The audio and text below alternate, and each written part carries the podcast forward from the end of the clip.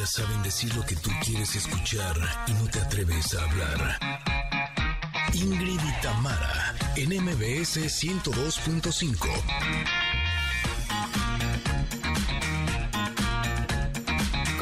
queridos, excelente martes. Oigan, ¿a quién no le han roto el corazón? ¿A quién mm. no ha sentido así la ruptura clarita de su corazón? Bueno, para saber cómo afrontar estos procesos, platicaremos con el psicólogo Román Hernández, que nos trae buenas herramientas. Familia, ¿cómo están? Muy buenos días. Oigan, una de las situaciones más complicadas que nos puede pasar es quedarnos sin trabajo. Por eso nuestro amigo el abogado Mario Rebollo nos dirá qué hacer y cuáles son tus derechos en caso de ser despedido. Y nuestra amiga, la nutrióloga Valeria Rubio, nos va a hablar de la pancreatitis y cómo la alimentación influye en este padecimiento. Además es martes rockero, les traemos una gran selección de rock en inglés y español. Y además no puede faltar la carta del comentarot. Nosotras somos Ingrid y Tamara y estamos aquí en MBS. Comenzamos. Ingrid y Tamara. En MBS 102.5.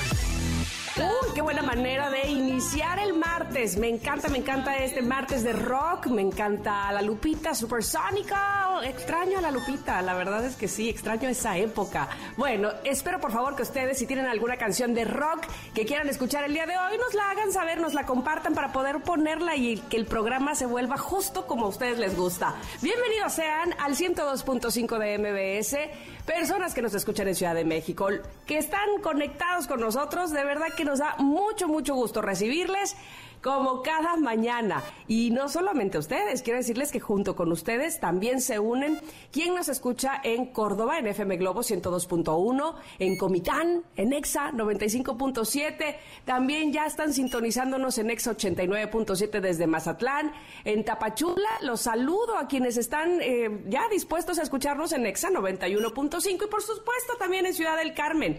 Están eh, situados en FM Globo 101.3 y en el 900 150 de AM. A todos ustedes les damos la bienvenida, les apapachamos, les decimos gracias por estar con nosotras y también con quienes eh, pues se van uniendo en las plataformas digitales en cualquier momento del día, cualquiera que sea su actividad, que se hagan acompañar de Ingrid y Tamara. Hombre, ese es el objetivo finalmente, eso es para lo que estamos aquí. Y, y no solamente yo, y no solamente la producción, por supuesto Ingrid Coronado. ¿Cómo estás Ingrid? Muy bien, muy contenta de poder estar con todos ustedes, Connectors, y más porque el día de hoy tenemos una pregunta del día que está bien padre. Ah, hasta, hasta me puse a investigar, les voy a decir por qué. Porque queremos saber qué significa su nombre, que nos compartan los significados de sus nombres y por qué les pusieron así. Lo pueden hacer a través de arroba Ingrid Tamara MBS en Twitter. Estaremos muy felices de poder leerlos, de poder escucharlos. Eh, yo fíjate que mi nombre creía hasta el día de hoy que significaba hija, es lo que había leído y que era sueco. Y dije, bueno, como no quiero regarla y no quiero quedar mal con nuestros connectors, me voy a meter a ver qué significa. Y resulta que no. Dice que el nombre de Ingrid es escandinavo. Ándale. Y significa, fíjate el significado, ¿eh? me voy a ir de espaldas un poco.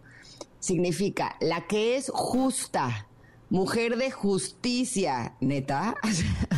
Eh, sí, yo creo que sí. Tienes mucho que ver con la justicia. Pues ya sé, por eso me traumé un poco, porque me la paso intentando hacer no justicia. Nombres por de todos lados. Eh, híjole, pues parece que sí. Ahora también dice la que es muy querida. eso, menos mal. También es, también es cierto. Dice que es un nombre propio usualmente femenino. Fiu. Así. Porque Fiu. Pues sí, pues ya nos faltaba que me dijeran, es nombre de hombre, neta. Bueno, pues que es como Guadalupe, como María, qué sé yo, varios nombres. ah, bueno, en eso tienes razón. En eso tienes toda la razón. Pero en fin, resulta que es un nombre muy común en Escandinavia, en Noruega y en Alemania, que es donde es eh, de uso generalizado y que se puede escribir I-N-G-R-I-D, como escribo el mío, o I-N-G-E-R-I-D, o sea, Ingerid o I-N-G-F-R-I-D, Ingfrid. Mira. Órale. ¿Y te lo pusieron porque? ¿Les gustó? Nada más. De onda. Ahora sí que pues no más. ¿Tú, Tam? Bueno, pues mi historia con mi nombre, a ver, voy a empezar con el significado. Eh, yo me llamo Aide Tamara, ¿no? Y Aide, hasta donde sabía, significa princesa de hadas. Y Tamara, que es el que más me he puesto a buscar, eh, que es un nombre ruso, pero en realidad eh, tiene su origen en el hebreo. Y significa bajo el árbol de palmera o la protectora. Fíjate. Fíjate. Fíjate, fíjate, soy la protectora. y entonces, eh, por otro lado, tiene más significado el hecho de por qué me lo pusieron, yo creo. Porque ya les he contado, eh, este, mi hermana, la que está antes de mí, eh, se llama Tania. Como Tania la guerrillera. Tania la guerrillera era la pareja de Ernesto Che Guevara. Y ese era su nombre de guerrilla, Tania. Pero su nombre real era Aide Tamara, como, como el mío. Entonces, bueno, ya te puedes ah. imaginar este por dónde iba mi familia. Estaban un poco alineados a la izquierda, ¿no? Básicamente. Y curiosamente, mi esposo también se llama Ernesto. no es el Che Guevara, pero mira, qué cosas. Órale. Es curioso, ¿eh? de las casualidades o causalidades o diosidades o como le dicen. Sí, y este, bueno, pues así, así nos llamamos Tania y Tamara por la misma persona, por Tania la, la guerrillera. En fin, así está la cosa. Y bueno, ustedes, Connectors, cuéntenos por qué se llaman así, qué significa su nombre, eh, ¿lo saben o, fue pura casualidad? ¿Se llaman igual que su mamá, que su papá? Yo creo que todavía se utiliza eso, ¿verdad? De me ponen igual que mi abuelo y mi papá y mi bisabuela y todo eso. Ayer justo mis hijos me estaban diciendo, ma, a mí no me gusta que los papás se llamen igual que los hijos, porque a los hijos siempre les toca el nombre en diminutivo, el chiquito, el chiquito, el junior, el así. Dice, qué bueno que a nosotros no nos pusieron así. Cierto, sí, puede ser, sí, sí, sí. Este, yo también no, no, nunca pensé a mis hijas ponerles mi nombre. Yo tampoco. Yo tampoco. La verdad es algo que no me gustó, pero bueno, en fin, respeto, pero no comparto. lo, lo, que sí respeto, pero sí comparto, es el trabajo tan increíble que están haciendo en Hero Guest. Porque ustedes sabían que los meseros guían 8 de cada 10 decisiones sobre el consumo en un restaurante. Es impresionante, ¿no? Por lo tanto, ellos pueden ser tus mejores aliados para aumentar tus ventas y crear la mejor experiencia gastronómica para tus clientes. Oh, sí, capacítalos con Hero Guest y enciende el motor de las ventas de tu restaurante. Yo estoy segura que vas a notar la diferencia. Contrata o solicita tu demo en www.heroguest.com. Hero de héroe, guest de invitado. www.heroguest.com. Y bueno, seguramente estamos de verdad convencidas de que te va a ir muy, muy bien. Vamos a hacer un corte, regresamos porque tenemos carta de comentarot, tenemos mucha, mucha información para ustedes, como ya escuchaban al principio del programa, así es que todo aquí mismo, en Ingrid y Tamara, en MBS. Volvemos. Es momento de una pausa. Ingrid y Tamara, en MBS 102.5.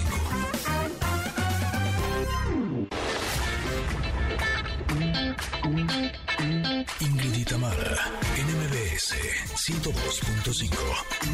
Continuamos. Momento de comentarot. Momento, tenemos nuestro comentarot y fíjense qué bonita carta nos salió. Es que qué, qué bonitas son de sus imágenes este, este tarot, ¿verdad? El oráculo de la voz de tu alma, eh, que está ilustrado por Carla Alcázar y le quedó re bonito. Y es de Fernando Broca y Natalie Asís. Y entonces hoy nos tocó la carta número 36 que se llama Equilibrio.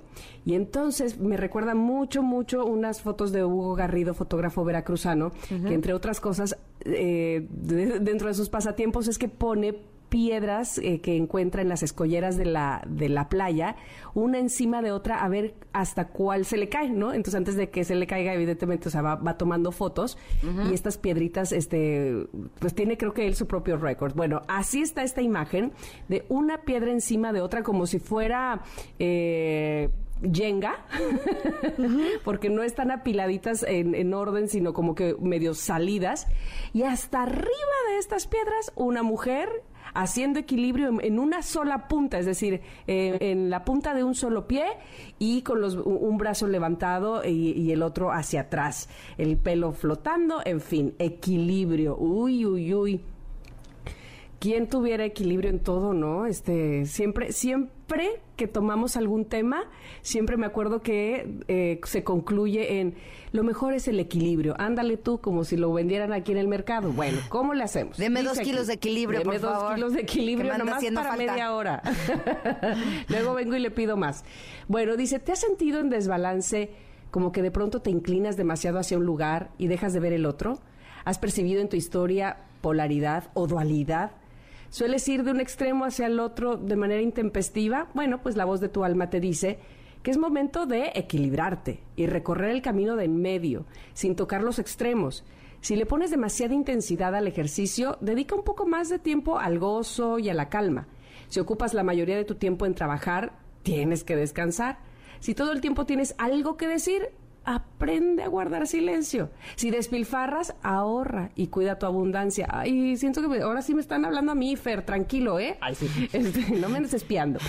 El equilibrio nos permite vivir de una manera más sosegada. Incluso conductas que parecen positivas cuando se llevan al extremo terminan por dañarnos. Uf, demasiado ejercicio hace daño. Demasiada espiritualidad también lastima. Es importante que sientas que tu vida es una balanza con muchos platos, en donde la vida familiar, la parte profesional, el mundo interior, la salud física, las relaciones, la alegría y la amistad son parte esencial. Necesitas administrarte para que las cosas a tu alrededor se mantengan fluyendo en una perfecta armonía sincrónica. Ese quiero decirles que es una tarea pendiente, es una asignatura pendiente para mí. Yo siento que yo sí soy dada a irme a los extremos o a echarle absolutamente todo o a atemorizarme y entonces ¡eh! ir con una precaución que ya parezco que estoy este como elefante en cristalería. Entonces me cuesta trabajo esa parte, ese equilibrio. Eh, ustedes me ven o ustedes me escuchan muy equilibrada, pero no.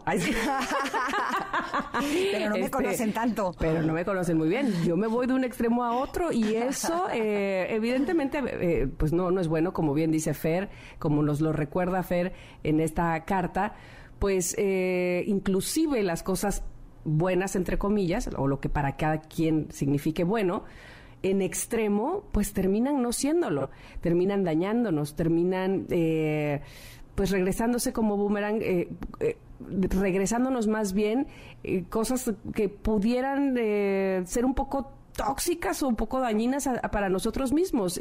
encontrar el equilibrio de qué tanto es, digamos, o por, por qué línea hay que caminar pues yo creo que es el trabajo de todos los seres humanos, finalmente. Eh, me parece que es algo que tenemos que venir y aprender, que no es algo con lo que se, se tenga o que se nazca y que se tenga naturalmente el equilibrio. Uno, eh, evidentemente, cuando pasas por la vida, tienes circunstancias que te hacen como irte hacia un extremo o irte hacia un pensamiento o irte hacia una línea y porque a veces no conoces la otra y cuando conoces la otra te vuelcas hacia allá. Y justamente pensar que ni todo es blanco, ni todo es negro, ni todo es buenísimo, ni todo es malísimo y que hay otras historias de otras personas que evidentemente enriquecen eh, tu propia historia y que te hacen encontrar justo esta, esta balanza, este balance entre las cosas y entre las circunstancias, pues cuando encuentras eso, finalmente puedes dar check, puedes felicitarte, puedes decir, vamos, eso ya es una asignatura pasada, eh, graduada. Pero justamente el llegar a ese punto será el trabajo de cada uno de nosotros, el trabajo personal que habrá que hacer, pues, y ya tendremos, eh, digamos que las herramientas o las maneras de encontrar el equilibrio en cada una de las circunstancias de nuestra vida. ¿Tú qué dices, Ingrid? ¿Eres equilibrada? ¿Te cuesta trabajo? ¿Te vas de un extremo a otro? ¿Cómo te consideras? Pues yo creo que todos tenemos que entrenarnos en el arte de estar en equilibrio, estar en nuestro centro, ¿no? Y muchas veces hay cosas que nos sacan de este punto en donde eh, realmente estamos bien. ¿No? Eh, me gusta mucho la imagen porque justo lo que dices están como las piedritas y si te pones a ver es que ella, a pesar de que las piedritas están desfasadas, ella está justo en el centro, ¿no? Y creo que nuestro trabajo como seres humanos es mantenernos en ese lugar, en nuestro centro, ¿no? A veces hay personas que te sacan del centro, a veces son tus pensamientos los que te sacan de tu centro, a veces son situaciones que te sacan de tu centro y siento que es como que tenemos que entrenarnos para regresar a ese centro a lo largo del día de manera que nos podamos sentir bien. Y justo eh, leí en alguna ocasión, no me acuerdo si fue en algún libro o en dónde fue, que eh, algo que nos puede sacar de nuestro, o sea, sacar de nuestro centro son las cosas externas. Entonces tenemos que aprender a tener como pilares internos súper fuertes de manera que lo de afuera no nos mueva, ¿no? Y entonces, una técnica que dije, pues voy a probar a ver, a ver, a ver qué tal funciona.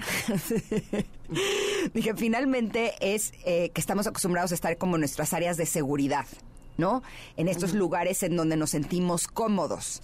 Y, por ejemplo, que cuando yo entré aquí al radio a trabajar, a mí me preguntaban que por qué me arreglaba para venir al radio. Y yo decía, pues porque vengo a trabajar. O sea, es incluso los deportistas llegan al estadio con traje, ¿no? Es como una señal de respeto que le estás dando a ese trabajo. Y dije, bueno, ok, pero ¿qué pasa? Y esto lo estoy eh, experimentando hace apenas, yo creo que esta semana. ¿Qué pasa si de pronto voy a trabajar sin maquillaje? ¿no? Evidentemente voy a ver si la reacción de la gente es distinta y voy a ver si eso me mueve a mí de mi propio centro, ¿no? No ha sido fácil, les confieso. Incluso eh, el otro día fui un date sin maquillaje, así, y dije Mm. que me conozca como soy, ¿no? Pero evidentemente yo me siento más cómoda y me siento más segura si estoy arreglada, ¿no? Eh, y dije, ok, pero voy a ir así. Y voy, como que voy a probar a mí misma qué tan fuertes están mis cimientos internos, ¿no? De manera que nada ni nadie me mueva. Y es curioso porque de pronto eh, hay gente que se me acerca y me dice, "Ay, qué guapa te ves sin maquillaje. Ah, súper, muchas gracias. Pero si de pronto, al principio sobre todo, ahorita ya, ya, ya estoy mejor de mi fortaleza interna. Pero al principio me acuerdo que si veía a alguien que no me decía nada era, ¿será que me veo horrible? ¿Será que no se atrevió a decirme que qué mal me veo sin maquillaje? ¿Sabes? O sea, como, como detective yo de mis propios pensamientos hasta darme cuenta que nosotros somos los que más daño nos hacemos y somos los que más nos sacamos de nuestro centro con las cosas que pensamos con respecto a nosotros, ¿no? Eh, finalmente uno puede mostrar respeto por el trabajo de otras formas, ¿no? Llegando puntual, estudiando, eh, ¿no? Haciendo lo que te corresponde. Y finalmente a mí este ejercicio me ha estado funcionando. No sé si a ustedes les funcionar en alguna ocasión. O sea, a lo mejor si siempre están en tacones, connectors, eh, pues a lo mejor estar en tenis. O si siempre están peinadas, pues a lo mejor no peinarse un día, ¿no? O como empezar a probar diferentes cosas que te saquen como de tu zona de confort, literal, en donde te sientes más seguro, para ver en qué áreas podrías estar flanqueando. ¿No? A mí me ha servido y siento que sí, de alguna manera, me siento más en balance. Es curioso, ¿no? Me estoy desafiando, pero siento que de la misma manera estoy eh, fortaleciendo mis músculos de, de, mi poder interno. No sé si fui clara así. Sí, sí, sí, sí, sí, sí, sí.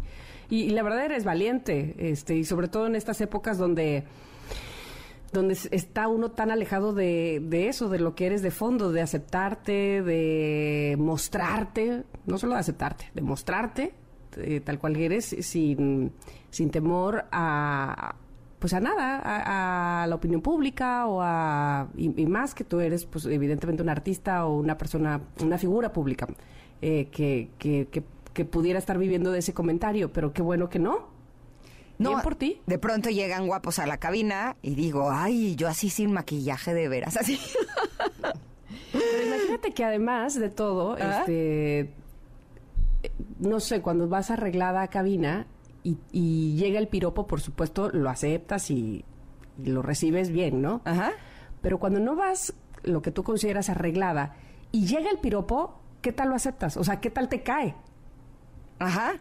Todavía mejor, ¿no? Porque dices, mira, eh, eh, observó realmente quién está aquí.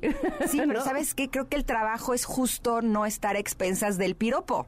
Totalmente es de decir, acuerdo. yo soy así. ¿No? Totalmente de acuerdo, pero cuando dices, viene el guapo y tú y te sientes que estás desarreglada, bueno, viene el guapo y te ve como eres y encima de todo lo reconoce, pues qué bien. Ahora, no vengo Sí, no, tan no. desarreglada. O sea, sí me peiné. No soy la chimoltrufia. O sea, o sea, sí me peiné y sí me vine con mi vestidito bonito y así, ¿sabes? O sea, tampoco es que venga hecho una garra. No, simplemente sin maquillaje. Es como mostrarme como soy. Es, es como un ejercicio distinto. Y, y ha sido. en todo caso, si no te importa lo que es el guapo, entonces ¿qué, qué más da que venga el guapo? Sí, sí, pero cuando viene el, el guapo es más difícil. Así. Ah, Es ah. cuando más tengo que fortalecer mis músculos internos de amor propio. Digo, porque no tengo como ese, esa arma, ¿sabes? de mostrarme arreglada. Totalmente. Que es algo a lo que estoy acostumbrada, ¿no? Ah, pasó algo ahí que me sacaron. Este, pero sí, muy bien. La verdad es que esta carta me gusta y insisto, esta es la asignatura pendiente de todos los seres humanos, me parece a mí. A mí también. Mi, mi opi- mi opinión, encontrar el equilibrio. Así es que está posteada para ustedes en arroba Ingrid Tamara MBS en nuestro Twitter. Ojalá que nos puedan eh, decir eh, lo que opinan, si se encuentran en equilibrio, cómo le hacen para mantener el equilibrio en la, en la vida y en circunstancias. Y nos va a encantar leerles. En lo que vamos a ir un corte y regresamos con más. Aquí en el 102.5 estamos. Somos Ingrid y Tamara en MBS.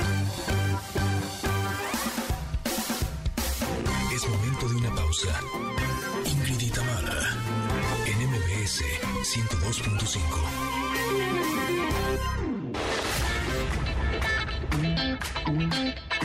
Ingrid y Tamara, en MBS 102.5. Continuamos. Bueno, bueno, bueno. A ver, yo creo que eh, esto nos incumbe a muchos porque, o a- no, por no decir a todos, en algún momento hemos pasado por alguna ruptura o estamos en un... Y, ruptura no solamente hablo de pareja, eh, alguna relación que se difumina, se rompe, se va, se termina. Sí puede ser de pareja, que es de, de la que nos vamos a enfocar el día de hoy, pero a lo mejor hemos eh, pues, roto con otro tipo de relaciones. ¿Cómo darnos cuenta? ¿Cómo tener señales? Que estamos inmersos ahí muchas veces es como precisamente estamos adentro, no lo percibimos o no lo aceptamos. Y por fortuna, el día de hoy Román Hernández, psicólogo, está para hablarnos precisamente sobre rupturas amorosas, señales de que lo estamos viviendo y no nos estamos dando cuenta. Bienvenido, Román, ¿cómo estás? Muy bien y encantado de estar nuevamente con ustedes. Sí. a Hablar de este tema que a veces o no nos damos cuenta o no lo queremos ver que algo ya está llegando a su fin. Exacto, sí creo que muchas veces eh, no nos queremos enfrentar al dolor de la pérdida. ¿Crees que se podría hacer como el fondo por el cual no vemos? Porque realmente no lo vemos, no es que no, no queramos ver, es que realmente no nos damos cuenta. Sí, claro, y es que el dolor eh, está ahí como muy marcado en nuestro inconsciente que el dolor es malo. Si yo ya sé que me voy a enfrentar al dolor de la pérdida, pues mejor lo evito y busco formas, en el, si habláramos del tema de pareja, de, de maquillarlo, de justificar y, y darle largas a- al dolor que lejos de que lo enfrentemos se convierte en sufrimiento. Como decir, no es tan grave, ¿no? Exacto, no es tan grave, lo vamos disuadiendo, vamos buscando más los pros, pero lo único que pasa es que nos vamos hundiendo aún más. Ay, eh, ah, pues, suena di- difícil a veces, pero eh, nos pega más a algunas personas que otras o a algunas edades en específico que otras o digamos quiénes quiénes pueden eh, más con eso Eh, o cómo podemos eh, confrontarlo de mejor manera digámoslo así Fíjate que eh, hay una crueldad muy grande que yo siempre le he dicho. Entre más nos apegamos a alguien, entre más queremos a alguien, es a los que más nos va a doler. Eh, eh, ese sufrimiento o esa, esa pérdida. Yo creo que no es tanto la edad, no es tanto el sexo, no, sino el nivel de apego que tengamos con alguien. Entre más nos apeguemos, entre más tengamos un vínculo con alguien, más nos va a doler. ¿Qué pasa cuando de pronto tenemos un familiar que sabemos que ya por una enfermedad, pues va, va a llegar a su fin de la vida? Y ya empezamos a sufrir. Y es que por eso digo que es una crueldad, porque entre más queremos a alguien, entre más nos apegamos a alguien o más dependemos de alguien, más nos va a pegar. Y es que la dependencia ocurre en cualquier edad, ¿no? Ahora, muchas veces eh, estamos en relaciones y hay situaciones que son completamente inaceptables, que son de, de extrema gravedad, lo que nos invita de alguna manera a tomar decisiones, ¿no? O a, a poner límites, incluso eh, intentarlo, que muchas veces no, no funciona y terminamos en una ruptura. Pero ¿qué pasa cuando una relación es plana?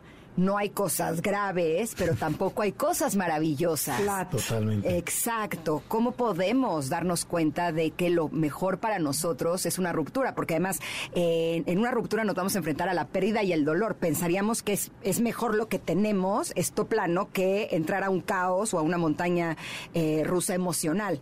Pero eh, de alguna manera podríamos estar pagando un precio incluso más grande, ¿no? Sí, claro, el, el precio del no vivir. Correcto. No, el precio de Vivir estar plenamente. Exacto, exacto. O sea, de pronto sabes que nos acostumbramos a un estilo de vida, como lo dices tú, no hay pleitos, no hay discusiones, no hay sombrerazos, no hay malas palabras. Sí, pero hay algo peor. No estás viviendo. ¿no? Y, y, entonces la comodidad, y es como frase casi casi para tuitear, la comodidad no es igual a felicidad.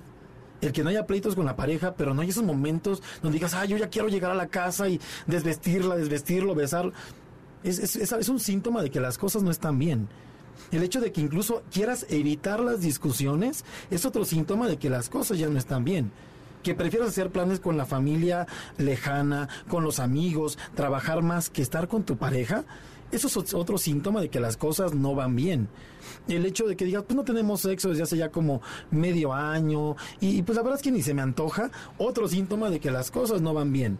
Incluso el hecho de que de pronto ya muchos, muchas conductas insanas, las normalicemos como infidelidades, como palabras ya como un tanto de desprecio, indiferencia. De indiferencia. Creo que ya nos dice que las cosas no van bien y que como bien decías tú, Ingrid, es preferible decir gracias, me retiro, pero no quiero seguir viendo así, porque eso también es sufrimiento. Oye, eh, Román, dime una cosa. Existe la utopía de terminemos una relación como Lucero y Mejares siendo amigos y cantando después juntos en el escenario. ¿Existe eso? ¿Cómo se puede llegar ahí? Pues mira, realmente yo siempre he dicho, cuando uno se vincula con una persona para ser pareja, cuando ya se termina, ya no podemos ser otra cosa. O sea, si hay hijos, pues seremos papás pero ya no podemos ser amigos. O sea, ¿cómo le voy a decir a mi, a mi expareja que crees que ahora tengo intimidad con mi nueva pareja de esta forma? Creo que eh, eso no es lo más saludable. Incluso escucho a muchas personas que dicen, ¿sabes qué? Si, si, iniciamos bien la, la, relación, terminémosla bien. Pero eso, la verdad, al menos en terapia, nunca termina bien. Muchas personas dicen, eh, justo eso, terminemos las cosas bien, seamos amigos, no se puede al menos por el lapso, siempre he dicho yo, mínimo de un año, no se puede. Pero después se puede tener una relación cordial. Claro, después de, un tiempo. algún día, dime por favor que sí se puede. no, o sea, algún día sí, ¿sabes? Porque primero tiene que haber un proceso de duelo. Y cuando las personas dicen terminemos bien y a la semana seguimos siendo como grandes amigos, siempre a uno le queda el corazón más sensible. Y a uno le va a doler más que al otro. Quizá uno, y a veces más como, eh, siendo muy francos, como hombres, las cosas las vemos como, ya terminó el bloque, ya terminó el ciclo, ya acabó. Pero a muchas mujeres les queda como el sentimiento de lo que pudo haber pasado, de lo que pudimos haber creado, de lo que pudimos haber hecho. Y, yo siempre he dicho, a alguno de los dos le va a pegar más esa e, ese intento de relación. Ahora, muchas veces eh, cuando tenemos una relación que es más larga, creo que podemos caer en dos trampas. Una, el pretender que todo el tiempo sea este deseo, esta pasión, y cuando empieza a bajar, porque es la curva natural después del enamoramiento, después de varios años de estar juntos, que creamos que entonces la relación ya no funciona porque no es como al principio, ¿no? O por el otro lado, el creer que justo el tiempo ha ido apagando este fuego y este interés y caigamos en la indiferencia. ¿Cómo podemos saber a través de los años cuál es el punto ideal o el punto natural en el que eh, deberíamos de alguna manera estar con respecto a nuestra pareja. Claro, y dijiste algo muy importante. Evidentemente no podemos estar siempre con los fuegos artificiales, pero tampoco podemos estar con la ausencia de. En el momento en que... ¿A ninguna edad? ¿Cómo? O sea, cuando ya seamos mayores, eh, no, siempre tiene que seguir existiendo este fueguito. Claro, o sea, a lo mejor en un principio nos emocionaba ir a conciertos, pero a lo mejor ahora nos emociona a los dos pintar a lo mejor en su momento andábamos en el gimnasio y en, el estarampe total, pero ahora tenemos algo que nos vincula mucho más fuerte, que es ambos nos gusta ir al cine todos los jueves. Creo que el que la pareja siga teniendo retos constantes, momentos incluso de discusión, pero que lleguen a nuevas soluciones, a nuevos acuerdos, quiere decir que la relación va muy bien. Cuando existe algo, fíjate, en un principio el amor, el amor es el eje de la relación de pareja. Pero conforme va pasando el tiempo, la funcionalidad es lo que promueve y fortalece ese amor. A lo mejor en un principio los detalles, los chocolates, eh, la intimidad era lo que mantenía la relación. Pero ahora es el cómo me trata, me funciona. El cómo le trato, le funciona. El, lo que me brinda, me funciona. Lo que le brindo, no funciona. Creo que aquí la funcionalidad, como, como ya lo decía hace un momento, es lo que va a generar que la relación siga vigente. Ok, ok. Oye, yo tengo una pregunta que te voy a dejar al aire, después nos vamos a ir a corte para dejarla en chan, chan, chan, chan, chan, chan. ¿Te parece bien? Va. ¿Qué pasa con la ruptura y el resto de la familia, porque a lo mejor pues yo me llevaba re bien con mis cuñados y mi suegra y yo éramos una misma, este, porque aquellos que no se llevan bien pues se rompe todo y va y no te vuelvo a ver, pero cuando sí hay una relación, todos tienen que terminar, todos tienen que romper, ¿me la respondes regresando el corte? Por supuesto. Ándele, pues, pues volvemos pronto con esa y con muchas más, porque Román nos está hablando precisamente de qué pasa con las rupturas amorosas, señales de que lo estamos viviendo y no nos damos cuenta. Volvemos rápido con nuestro psicólogo aquí en Ingrid y Tamara en MBS. Es momento de una pausa. Ingrid y Tamara en MBS 102.5. Ingrid y Tamara, NMBS 102.5. Continuamos.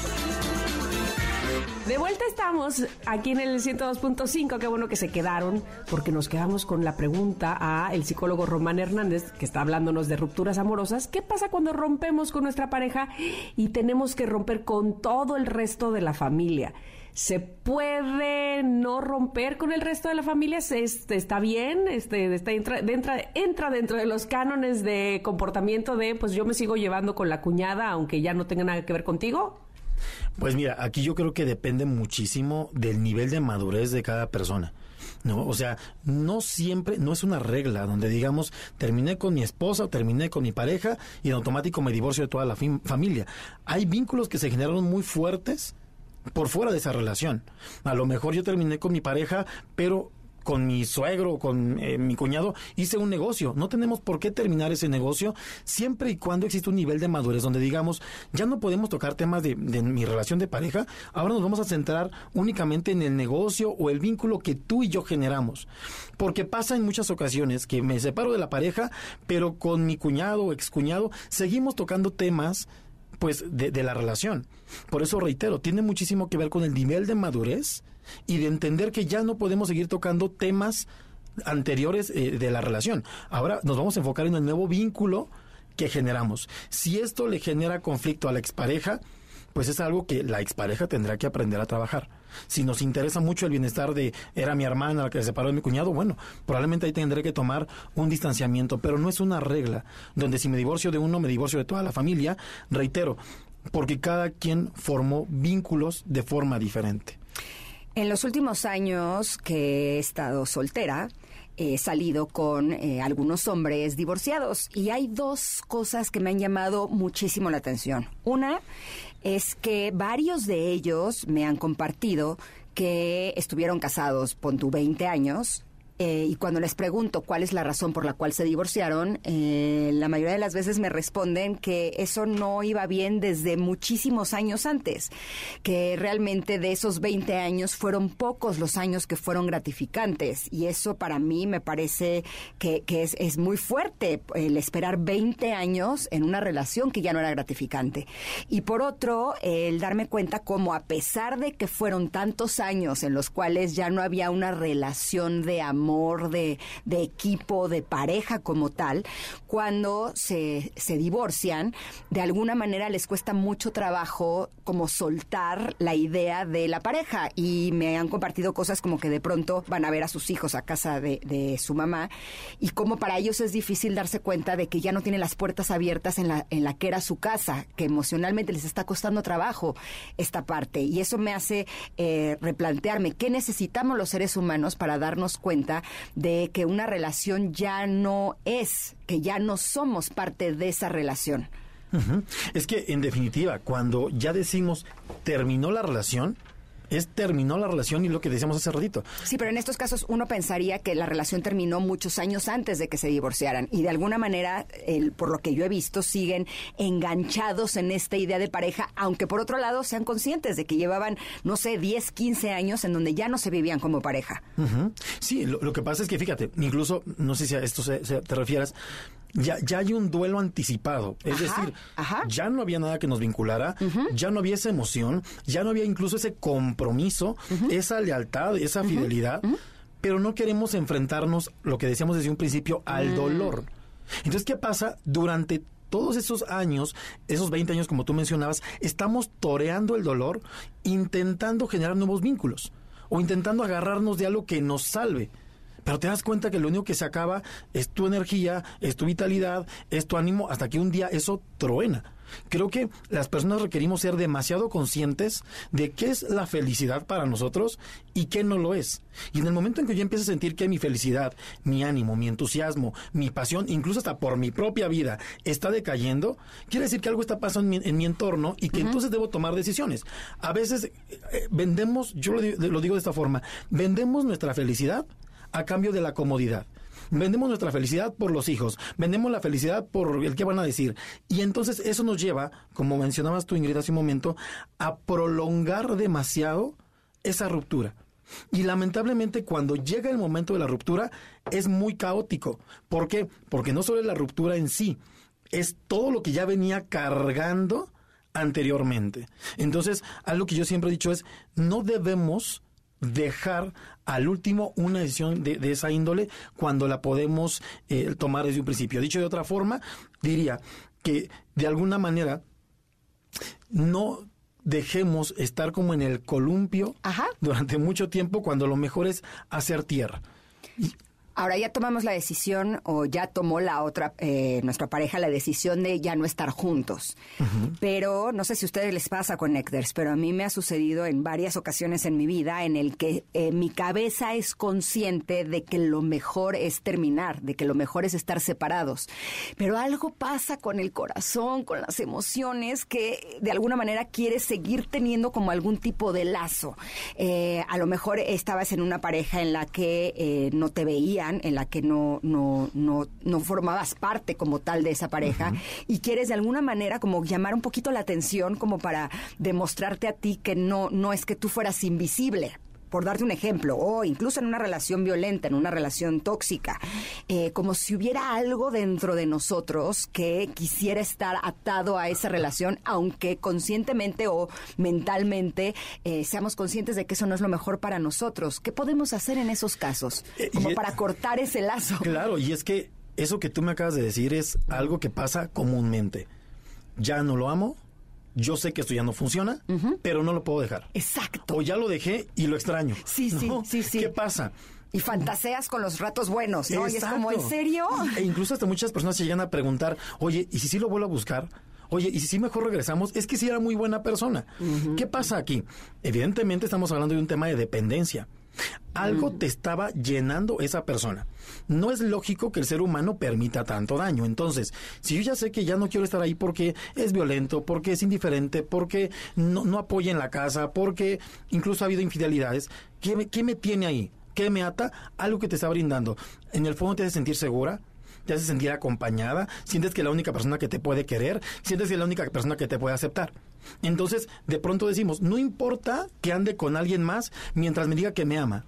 No importa que no apoye en la casa mientras esté en la casa. No y entonces empezamos justamente, lo que acabas de decir tú, a entender conscientemente que ya no merezco estar ahí. Es más, a veces yo lo he dicho, no todo es un tema de autoestima, porque yo puedo comprender que no me lo merezco y yo puedo entender que me amo mucho y ya he tomado muchas terapias y ya entendí que soy una persona muy importante, sí, pero no he trabajado con mis heridas y con mis vacíos. Y esa persona, la otra, la otra persona, de alguna forma está llenando ese vacío. Y entonces yo no quiero que se vaya porque no solamente voy a terminar con esa persona, va a dejar de llenar ese vacío. Y no me mm. quiero quedar con ese hueco. Entonces, por eso tenemos que empezar a entender, es una sugerencia para toda la gente que nos, nos está escuchando, tienes que saber cuáles son tus vacíos, cuáles son esos huecos o esas necesidades que siempre has tenido. Porque mientras uno no entienda eso, la otra persona siempre nos va a dominar o incluso es la pareja que siempre vamos a estar extrañando. Oye, se me ocurre una imagen, no sé si ustedes han sentido así, Tam, pero ah. eh, esa persona está llenando un vacío, pero al mismo tiempo está vaciando otras áreas de ti, ¿no? Y tú dices, bueno, pero está cubriendo este vacío, sí, pero está haciendo otros hoyos, o sea, no se trata de eso, ¿no?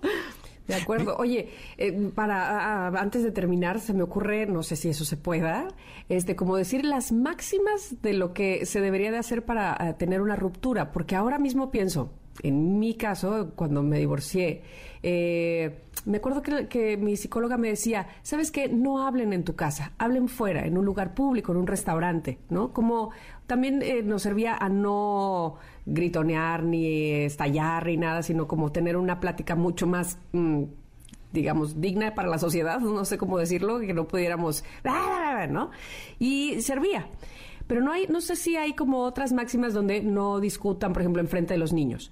O eh, los dos tienen que cada uno tener un abogado, no tengan nada más el abogado de él. No sé si hay como este tipo de reglas que aunque no son escritas, eh, pudieran ayudar a que todo fuera mucho más afable. ¿Se puede? Claro, y hay una que yo siempre sugiero. Y esta es una técnica, una herramienta preventiva. Gran ah. parte de los conflictos que existen fuertes en una relación es porque nunca prevenimos. ¿Qué pasa? Simplemente queríamos ir arreglando la situación como, conforme se fuera. O sea, no hablamos de las cosas. Exacto. De pronto solamente hasta que ya hay un conflicto real, reventamos. Este ejercicio se llama 5 de 5. Y este lo tienen que hacer todas las parejas, se lleven bien o no. Y el 5 de 5 es, eh, escribimos 5 minutos y nos desahogamos cinco minutos. No sabes cuántas rupturas se pueden evitar con este ejercicio. Es decir, durante cinco minutos tú escribes en tu celular o en una hojita lo bueno, lo malo, de preferencia lo malo, y lo caótico de esa semana. Y cada uno lo va a hacer, después se un volado.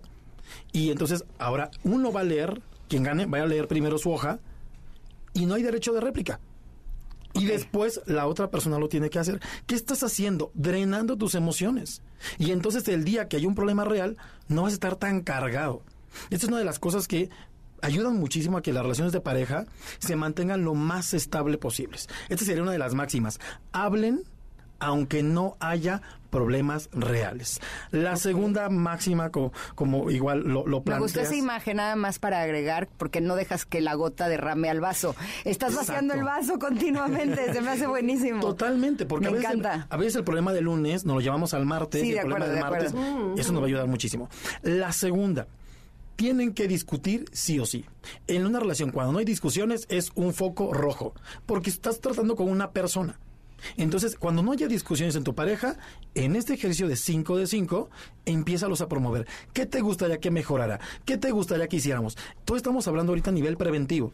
A nivel correctivo, ya hay muchas crisis y es mucho más complicado manejarlo. Entonces, la segunda es promuevan las discusiones. Ahora, ¿de qué color vamos a pintar la pared? Ahora, ¿qué vamos a hacer de comer? Ahora, ¿qué no me gustó de ti esta semana? Siempre tenemos que buscar un tema de qué discutir, más no de pelear.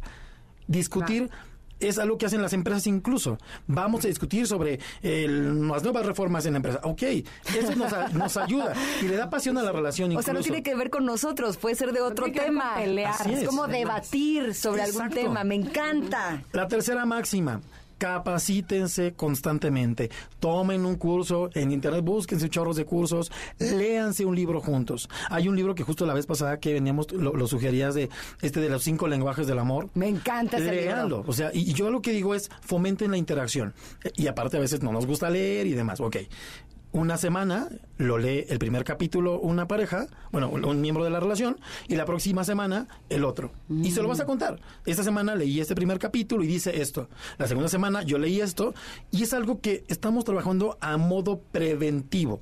Cuando ya hay una ruptura y, siempre trabajamos en pro de la relación, créeme que te va a doler, seguramente vas a sufrir, seguramente vas a sentir que la vida se te acaba, pero algo que con lo que siempre lidiamos en, en, los duelos es con la culpa. Cuando trabajaste y diste lo mejor por la relación de pareja, no hay culpa. Estoy de acuerdo. Dices, yo leí, yo lo apoyé, yo me desahogué, yo hice, yo me innové, la otra persona no quiso, sí me duele, porque ya no lo voy a ver, sí me duele porque rompimos el hábito, sí me duele porque ya, ya muchas, muchas cosas cambiaron, pero me quedo sin culpa. Y esto es lo que hace la diferencia entre que una persona sufra mucho tiempo una ruptura y piense que todos son iguales, o una persona diga, ok, una experiencia más. De acuerdo, te quedas con que yo hice todo lo posible para que funcionara y si no funcionó ya no fue un asunto solo mío. Así es. Me abro la posibilidad de conocer a alguien más eh, con quien pueda tener una relación pues más, más completa. Exactamente. Román, te agradecemos enormemente que hayas estado con nosotras. Yo he encantado de estar aquí con ustedes. Muchísimas gracias. Gracias. ¿Dónde te encontramos? Me pueden seguir en mis redes sociales. Estoy como psicólogo Román Hernández. O si quieren que atendamos estos temas, mándenme un WhatsApp ahorita mismo. 55 16 83 46 91. Perfecto. Román, un abrazo y hasta la próxima. Claro que sí, muchísimas gracias. Gracias a ti. Vamos a ir a un corte. Regresamos rápidamente. Aquí estamos Ingrid y Tamara con ustedes en MBS. Volvemos. Es momento de una pausa. Ingrid y Tamara en MBS 102.5.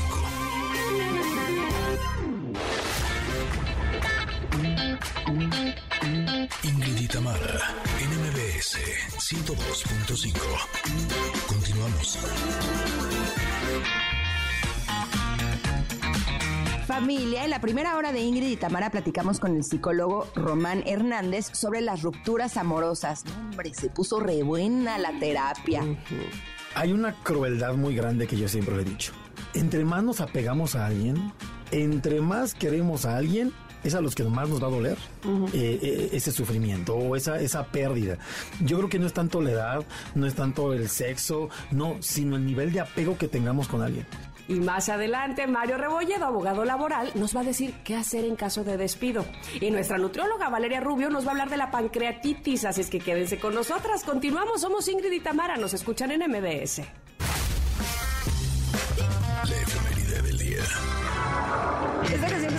Escuchando es Satisfaction de The Rolling Stones porque un día como hoy, pero de 1943, nació Mick Jagger.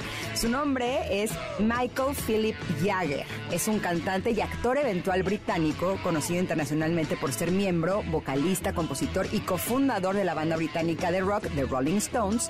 Él, yo no lo sabía, pero ha participado en algunas películas y series animadas estadounidenses. Así es que feliz cumpleaños, Mick Jagger. Gracias por existir. Es un artista de pies a cabeza, sin duda. ¿Y la Mick actitud Jagger. qué me dices? Uf. Entre él y Chayanne salió- se lleva las palmas, COVID. ¿no? ¿Eh? Ya salió de COVID, ¿no? Porque este, tenía hace algunos ¿Ah, sí? días. Sí, Ah, no supe. sí, sí, sí. Bueno, eh, hoy también, 26 de julio, está eh, de mantenerse largos Roger Taylor. Él nació en 1949, es el baterista británico de la banda Queen. Muchas felicidades a Roger Taylor. Oye, estoy viendo eh, quienes eh, nacieron el 26 de julio, o sea, bonche de talento beyond, ¿no? es impresionante. También un día como hoy, pero en 1982, nació el actor y cantante mexicano Kalimba, que ahora lo podemos disfrutar como José en José el Soñador, que seguramente debe estar espléndido. Te mando un abrazo, Kalimba. Sí, Muchas feliz cumple. Y eh, en 1928 nació, el 26 de julio, el director de cine Stanley Kubrick. Mm, y por si esto fuera poco, en 1959 nace Kevin Spacey, el actor estadounidense.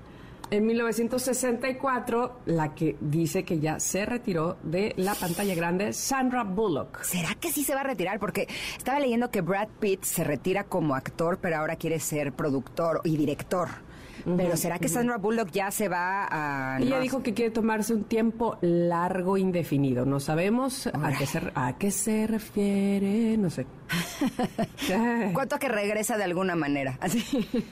de es súper joven. millonaria manera. Oye, es muy joven, tiene 58 años. O sea, Sí, ¿estamos de acuerdo? talentosa. O sea, Sí, sí, yo creo que sí, sí va a regresar y además está más guapa que nunca. Espectacular. Oigan, en defunciones, en 1952 fallece Eva Perón a los 33 años de edad en la ciudad de Buenos Aires. Evita, como también fue conocida, fue una política y actriz argentina primera dama de la nación argentina durante la presidencia de su esposo Juan Domingo Perón entre 1945 y 1952 y presidenta del Partido Peronista Femenino y de la Fundación Eva Perón. Fue declarada oficialmente y de manera póstuma jefa espiritual de la nación. Falleció debido al cáncer de cuello de útero que padecía.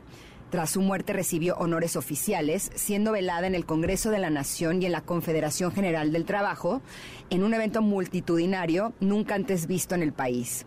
Su cuerpo fue embalsamado y ubicado en la CGT, en la Confederación General del Trabajo, pero la dictadura cívico-militar autodenominada Revolución Libertadora secuestró y profanó su cadáver en 1955, ocu- ocultándolo durante 16 años. No lo puedo creer. Me está costando trabajo hasta tragar saliva. En la actualidad, sus restos se encuentran en el cementerio de la Recoleta de la ciudad de Buenos Aires. Yo no sabía esta parte de la historia y me parece tremenda, ¿no? Así Porque el- el- lo- los argentinos realmente la querían muchísimo. El trabajo que hizo eh, para estar con ellos, para ser cercana, eh, realmente fue, fue muy grande. Y el hecho de que hayan ocultado su cadáver por 16 años me parece que es algo, algo terrible, ¿no? Y ahora en La Recoleta, ese lugar tan emblemático de Buenos Aires, ahí está. Oigan, eh, hoy también es Día Internacional de la Defensa del Ecosistema Manglar. Fíjense qué importante. Se eligió esta fecha en memoria del activista ambiental Haiho Daniel Nanoto, que murió de un paro cardíaco el 26 de julio de 1998 mientras ejercía acciones de protesta contra un estanque ilegal de camarones en la comunidad de Musne, en Ecuador. Y según datos de la FAO, de la Organización de las Naciones Unidas para la Alimentación y la Agricultura, en los últimos 40 años han desaparecido más del 50% de los manglares del mundo. Ya, adiós, no existen más. Debido a la sobreexplotación de las industrias camaroneras en las zonas donde se desarrollan este tipo de hábitat natural. La destrucción de los manglares no solo afecta a la naturaleza, también a los asentamientos humanos que se encuentran en zonas aledañas a este tipo de ecosistemas. Y no solo porque pone en riesgo la soberanía alimentaria de los pueblos, también porque los manglares sirven de barrera natural para evitar estragos como tsunamis, como huracanes y otros problemas graves originados por el cambio climático. Eh, y el día de hoy también es Día Internacional del Esperanto. El Esperanto es un idioma artificial y neutral con carácter internacional, creado en el año 1887 por el oftalmólogo de origen polaco Ludwig Letzger Zamenhof. Zamenhof, cuyo seudónimo era Doctoro Esperanto, fue políglota desde su juventud, dominando nueve idiomas con total fluidez. Esto le permitió crear un idioma artificial propio, universal y común para todas las personas. No está asociado con algún país en particular. Conocido igualmente como Esperanto Librotago, Día del Libro en Esperanto, la principal intención de esta rara y curiosa efeméride es divulgar y resaltar la literatura esperantista a nivel internacional. Se eligió esta fecha porque se conmemora la primera publicación del libro de gramática en Esperanto denominado Unua Libro. Me encantan las efemérides de este programa porque siento que aprendo muchísimas cosas. Yo jamás había escuchado eh, Oye, sobre este sobre idioma artificial y neutral, ¿no? Es que entonces deberíamos aprenderlo todos. Ay, sí. Si se supone que es para que Pues precisamente sí. no importando el idioma que tengas, la nacionalidad que tengas, el país en donde estés, eh, te Sí. puedas comunicar eh, con cualquier persona, ¿por qué no lo tenemos más a la mano? Ay, sí. Correcto, estoy de acuerdo contigo. Sería buenísimo que en lugar de que aprendan, o sea, que como segundo idioma en las escuelas, en lugar de que algunos aprendamos inglés, otros francés o incluso chino, que ahorita está muy de moda, pues mejor que todos aprendiéramos el idioma universal. Sería mucho más fácil que nos pudiéramos comunicar como seres humanos, ¿no? Totalmente, pero bueno, pues este, digo, sin demeritar, por supuesto, la importancia que tiene aprender los demás idiomas. Exacto. Pero a lo mejor saber algunas palabras de Esperanto, nah, hay gente que no tiene, o sea, no tiene conocimiento de que existe. Entonces, bueno, Sí, pero si se regularizara en todas las escuelas, en realidad todo el mundo sabría este idioma. Sería buenísimo, ya no habría barreras, ¿no? bueno, pues de alguna manera, exacto, este, las, em- las em- empezaríamos a difuminar, esa es la palabra. Bueno, pues esas fueron las efemérides del día de hoy, aquí en Ingrid y Tamara. Ahora es momento de irnos a un corte y regresar con ustedes. Ustedes con nosotros, por favor, quédense en el 102.5 de MBS. Volvemos. Es momento de una pausa. Ingrid y Tamara, en MBS 102.5. Ingrid y Tamara, en MBS 102.5. Continuamos. Y el día de hoy eh, recibimos en cabina a Mario Rebolledo, él es abogado laboral y nos va a hablar de básicamente dos temas que son muy importantes, que tienen que ver con uno solo. Eh, ¿Qué hacer en caso de despido? ¿Qué hacer en caso de despido si tú eres el despedido o si tú eres el empleador que eh, está despidiendo a un empleado? Bienvenido, Mario. Muchas gracias, muchas gracias nuevamente por la invitación. Un placer, como siempre, estar con ustedes. Y sí, efectivamente es un mismo tema Ajá. visto desde dos puntos de vista diferentes. Acuérdense que en la relación de trabajo hay dos partes, ¿no? El empleador, el trabajador, y finalmente los dos tienen necesidades diferentes y circunstancias diferentes. Como un matrimonio, ¿no? Eh, Cuando no hay entendimiento o cuando se hace algo mal, pues alguno de los dos ya quiere terminar la relación, no es que haya buenos, no es que haya malos, pero aquí lo importante, y hoy vivimos en nuestro país en una época muy importante eh, económicamente hablando, donde las fuentes de empleo se ven afectadas y, y las relaciones de trabajo finalmente se ven afectadas también. Hoy ha aumentado, sin duda alguna, el número de despidos y la incertidumbre de la gente ¿qué hago? Ahora, ¿qué tengo que hacer? Y por otro lado, el patrón donde dice, oye, ya no lo quiero, ya vi que me robó, no llega a tiempo, no está cumpliendo con sus obligaciones, ¿cómo le hago para poderlo despedir? Entonces son dos puntos de vista muy importantes. Híjole, yo creo que este es un tema que evidentemente da para mucho, sobre todo si vamos a hablar de, de los dos puntos de vista o de las dos perspectivas, porque obviamente no es lo mismo, este, lo sabemos, un despido a una renuncia. Y eh, ese, es, esa diferencia puede jugar un papel muy importante para el empleado y para el empleador, ¿no? Finalmente sí, finalmente sí, porque se generan derechos diferentes. Exacto. La ley hoy protege eh, la, la estabilidad en el empleo. Fíjense qué interesante. Yo no puedo llegar y decirte hoy ya no te quiero porque ya no te quiero, porque ya se terminó la relación y te aviso que ya se terminó la relación de trabajo. Bajo este principio de la estabilidad del empleo, si yo como, como patrón decido despedirte, yo estoy obligado a pagarte una indemnización. O bien, tú como trabajador tienes, además de demandar esta indemnización, la otra opción que tienes es poder demandar tu reinstalación. ¿Qué quiero decir? Yo estaba feliz en mi trabajo, mis compañeros de trabajo estaban perfectos, quiero que me reinstales en los mismos términos y condiciones en los que venía trabajando. Entonces, ante un despido, el trabajador tiene la opción de poder demandar ese despido injustificado con las consecuencias que puede eh, generarse en virtud del despido. ¿Qué quiero decir? Eh, por un lado, la indemnización, que son tres meses de salario. Por otro lado, la reinstalación a mi puesto y a mi empleo. Si el patrón ya pierde el juicio, lo condenan a reinstalar, me dice, de plano, yo ya no quiero a Ingrid, ya no la quiero ver, ya no la soporto. Ay, chichi, es un te boca ejemplo, es un ejemplo. No hagas ese ejemplo, pon otro. Imagínense No ahí. cuques con mi trabajo. Tienes toda la razón. Hablamos de otra Ingrid. Eh. Ingrid Negrete. en ese supuesto, tengo que pagarte como, como patrón también 20 días por año. Si tu antigüedad eh, es, es- es alta, es, es- es ya larga, pues finalmente eso se puede traducir en una cantidad importante eh, eh, económicamente hablando. Ahora, hay varios esquemas de contratación, eh, con contrato, sin contrato, por honorarios, eh, como empleado. ¿Eso sí influye en cómo sería esta indemnización? Claro que influye porque mira, primero, sin contrato, finalmente, no importa que no tengas contrato. Muchos de los trabajadores y mucha de la gente que nos está escuchando seguramente dice, oye, yo nunca he firmado un contrato con mi patrón. Y entonces, como no he firmado un contrato con mi patrón, eh, pues finalmente no hay cómo acreditar o no hay cómo acreditar la relación de trabajo. Error. La relación de trabajo se da desde el momento que presto el servicio, independientemente que haya contrato o no. O se venció el contrato, por ejemplo. Ahí, fíjate, es bien importante. Muchos em, eh, patrones contratan a la gente por tiempo determinado. Dicen, ya, se acabó, te contraté por un mes, ya se acabó el mes, que te vaya muy bien. No, yo tengo que justificar por qué te contraté por un mes. Y que esa razón que, que dio origen a ese contrato por un mes ya no subsiste, ya no está, ya no, ya no se dio. Consecuentemente, si no acredito que ya no subsiste esa causa, el contrato se vuelve indeterminado. Así haya fijado como temporalidad uno, dos, tres, cuatro, cinco meses. Es interesante. Y entonces, si yo te despido Muy. y no acredito esto, se traduce en un despido injustificado. Fíjense. ¿Hay, Con- hay alguna manera de justificar el despido? Es decir, que el patrón diga, no, ¿cuál injustificado? Si él llegaba tarde, si él no hacía su trabajo. Estas son las justificaciones. Eso es importantísimo. Fíjate, eh, la ley habla de causales de rescisión.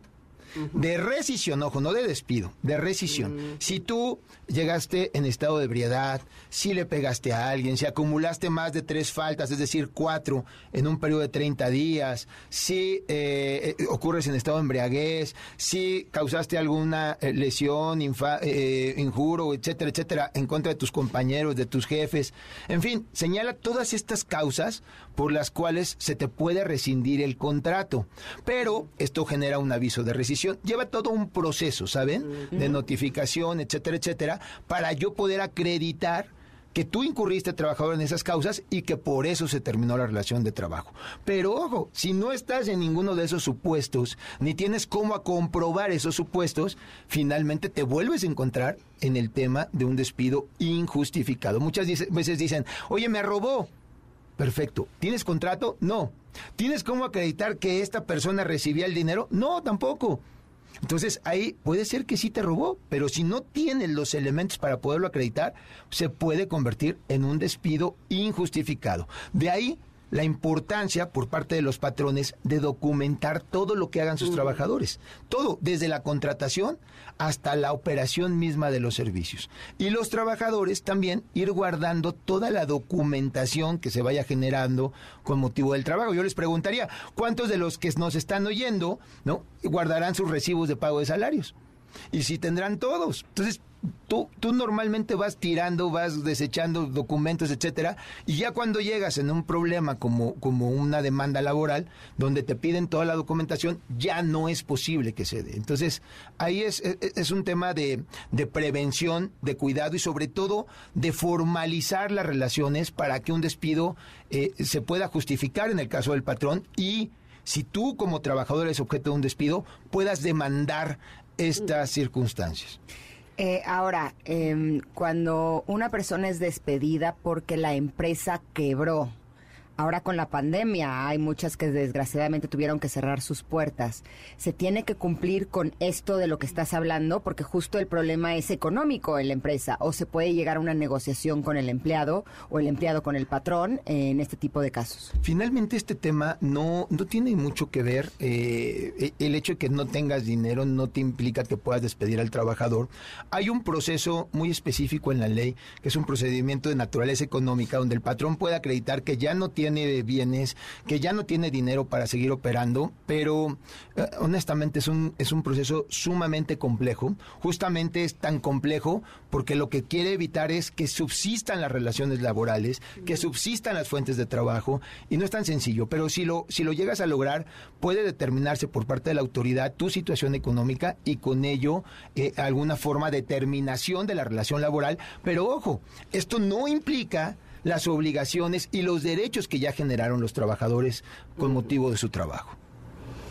Mario, ¿hay un tope en tiempo para un proceso de demanda laboral? Es decir, este, no sé, se resuelve sí o sí en dos años, tres años, qué sé yo? Fíjate, no, no hay un tiempo real en cuanto a la resolución de juicio. Y alguna vez ya hablamos nosotros del tema del retraso judicial. Lo que sí hay un término es para poder presentar la demanda.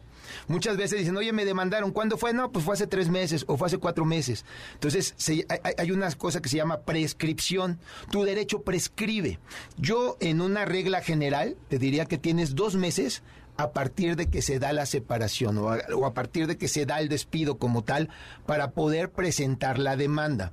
En caso de trabajadores burocráticos, por ahí nos vamos a tres o cuatro meses, dependiendo del caso, incluso hasta un mes por ahí en leyes específicas, pero, pero son casos específicos. La, regla general hablamos de los dos meses, pero eh, eh, es importante presentar la demanda. Ya a partir de ahí, eh, ya la autoridad se tardará el tiempo correspondiente, pero lo importante es la presentación de esa demanda para que se puede interrumpir la prescripción.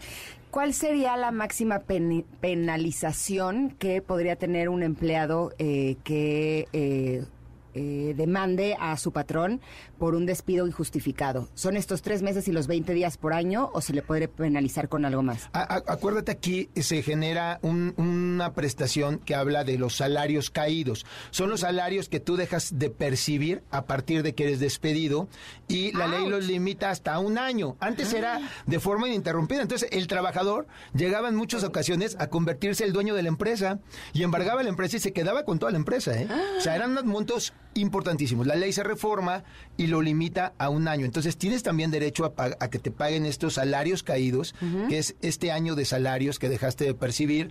Por ahí, a partir de, del mes 13, se genera un interés legal también que puedes reclamar. La prima de antigüedad, si es que no tenías más de 15 años de servicio, también tienes derecho a poderla reclamar, que son 12 días por año, eh, por cada año de servicios prestados. Entonces, sí puede ser una cantidad importante, onerosa, eh, que, que- que finalmente los trabajadores tienen que eh, conocer, que saber que tienen derecho a este tipo de prestaciones.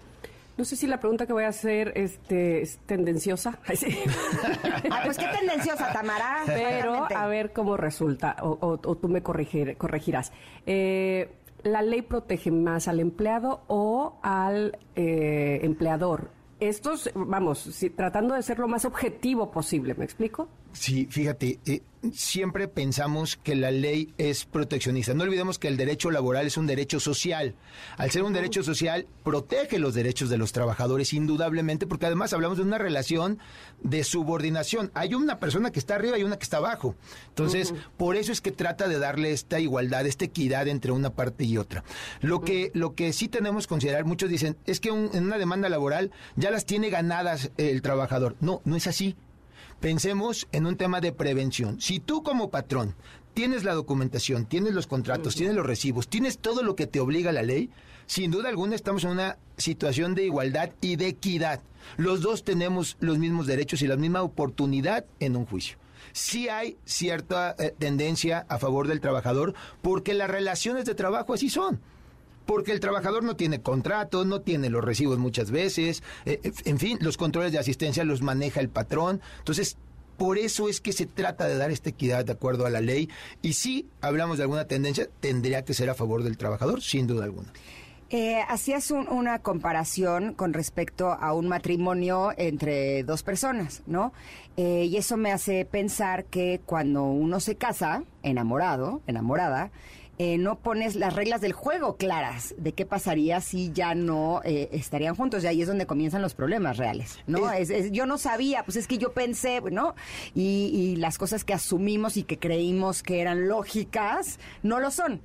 Eh, valdría la pena que en la relación laboral sí pusiéramos claro qué es lo que podría suceder entre patrón y, y empleados si las cosas no funcionan bien o no. No, no, no puede ser diferente a lo que marca la ley, porque los, los derechos de los trabajadores que se emanan de la propia ley son irrenunciables. Tú, Tamara, me puedes decir, oye, en lugar de tres meses, voy a tener derecho a un mes. No, tú ya estás renunciando a ese derecho de reclamar los tres meses. Entonces, cualquier renuncia a ese derecho es nula. Pero lo que sí tienes que hacer, como en toda relación, cuando te casas, tú sabes bajo qué régimen, dónde vas a vivir, de quién va a hacer cada cosa, quién va a cuidar a los niños, quién les va a dar de comer, etcétera, etcétera. Lo mismo aquí. Vamos a ver cuál va a ser tu horario, tu salario, tu eh, puesto, cuáles van a ser tus actividades, etcétera, etcétera, ¿saben? Para que podamos nosotros ser sumamente preventivos. Ambos tenemos derecho a conocer y a estipular cuáles van a ser esas condiciones de trabajo. Eso sí se puede hacer. Ok, ok, pues este, creo que nos ha quedado claro. Nada más una cosa, entiendo que a partir de, o- o por la pandemia, pues, y el confinamiento y cómo se han dado las cosas, los procesos se han retrasado. ¿Tú tienes eh, alguna información sobre eso? Seguimos retrasados. Eh, por ahí ya se empieza a aplicar la reforma a la ley laboral, ya hay tribunales, eh, juzgados laborales que se encargan de dar una tramitación mucho más rápida. Ya hay dos terceras partes de la República Mexicana que ya están operando bajo estos tribunales y sin duda alguna está siendo mucho más ágil, mucho más efectivo el sistema de administración de justicia. Pero en aquellos estados, incluyendo por ejemplo la Ciudad de México, donde no se ha llevado todavía este proceso, las juntas de conciliación y arbitraje, que son las autoridades que actualmente conocen de estos procesos, sin duda alguna se encuentran rebasadas, sin duda alguna se encuentran ya saturadas de trabajo y ya eh, la carga está siendo sumamente excesiva y entonces cuando llega un trabajador que lo acaban de despedir, pues su, su juicio puede resolverse en dos, tres, cuatro, cinco, seis, hasta diez años quizá y se puede resolver hasta ese momento. Bueno, pues eh, me parece que nos queda clara toda esta información. Voy a tener que despedirte justificadamente. Bueno, luego, luego llega mi demanda, no se preocupe. Pero, ¿a, dónde, a dónde podemos encontrarte eh, si nuestros conectores tienen ma- más preguntas, más dudas sobre este tema? Con mucho gusto. Estoy en todas las redes sociales como Mario-Rebolledo 1. Ahí me pueden, me pueden contactar y con muchísimo gusto estoy a sus órdenes y gracias por la invitación a ambas. Tamara. Con todo y despido justificado. Con todo y despido, ya tengo testigos, ¿eh, Tamara? Hasta la próxima, Mario. Muchas gracias. Vamos a ir un corte, regresamos con más. Somos Ingrid y Tamara en MBS. Volvemos. Es momento de una pausa. Ingrid y Tamara en MBS 102.5.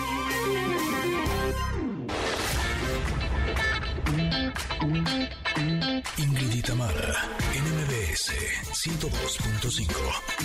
Continuamos.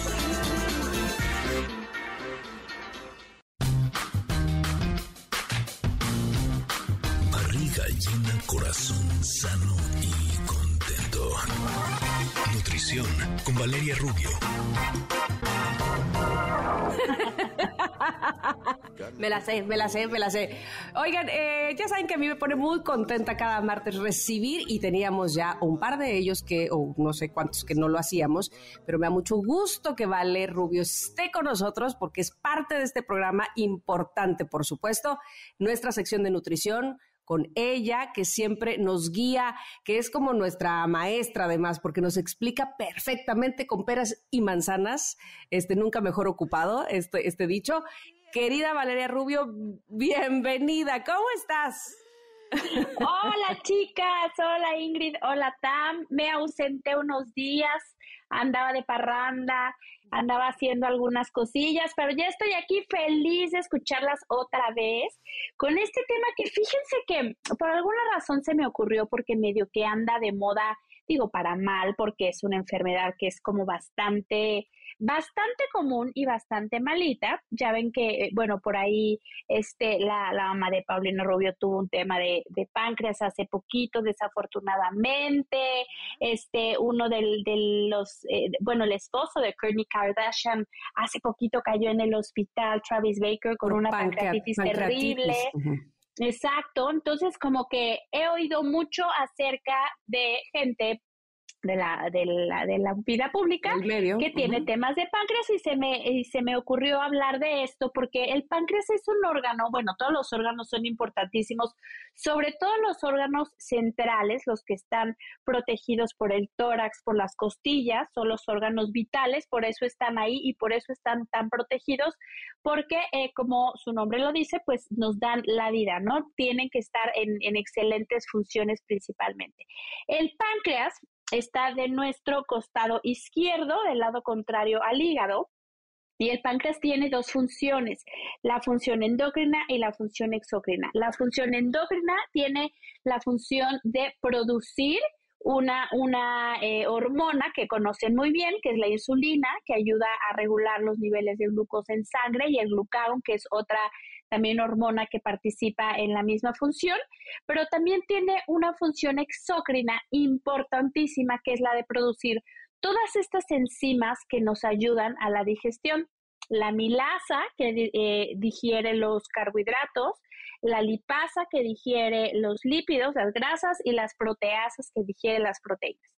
Entonces, en la función digestiva y en la función metabólica es importantísimo, pero además está interconectado eh, con el hígado, con el colédoco, con el duodeno, con el intestino, en una zona muy peculiar, en donde eh, existen casos, si ahí en esa zona se, forma, por ejemplo, un cálculo, o en el caso este de Travis Baker, que al, parecer lo que sucedió, que no es tan común, pero pasa en la práctica clínica, y no es que el doctor sea maleta, sino porque suele suceder, cuando se hace un procedimiento como una endoscopía, puede alcanzar a pellizcarse un poquito esa parte del, del, sistema digestivo, se inflama y entonces el páncreas se tapa, se obstruye por completo. Esa es una de las causas.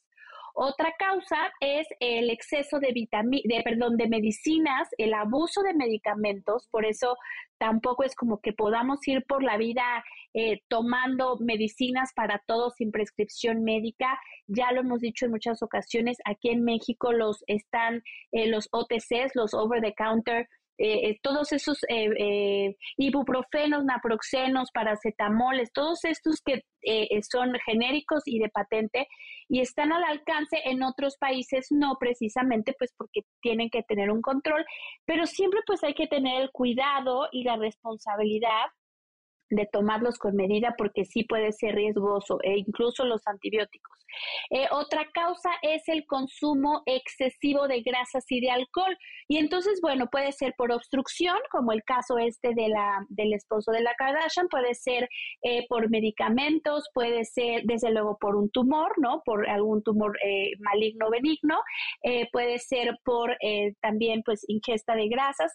También el páncreas se puede, se pueden formar cálculos en el colédoco, en la entradita del páncreas, por el exceso de triglicéridos cuando la gente tiene un sobrepeso importante y tiene los triglicéridos elevados. Entonces, bueno, el páncreas digamos que ya se obstruyó, se obstruyó la entrada del antro y entonces toda la gente está adentro, todas las enzimas se están volviendo locas porque las enzimas... Porque el cadenero no les abre, ¿qué es eso? El cadenero no les abre, pero la gente trae como todo el rush de yo quiero hacer algo con esta energía que tengo aquí adentro.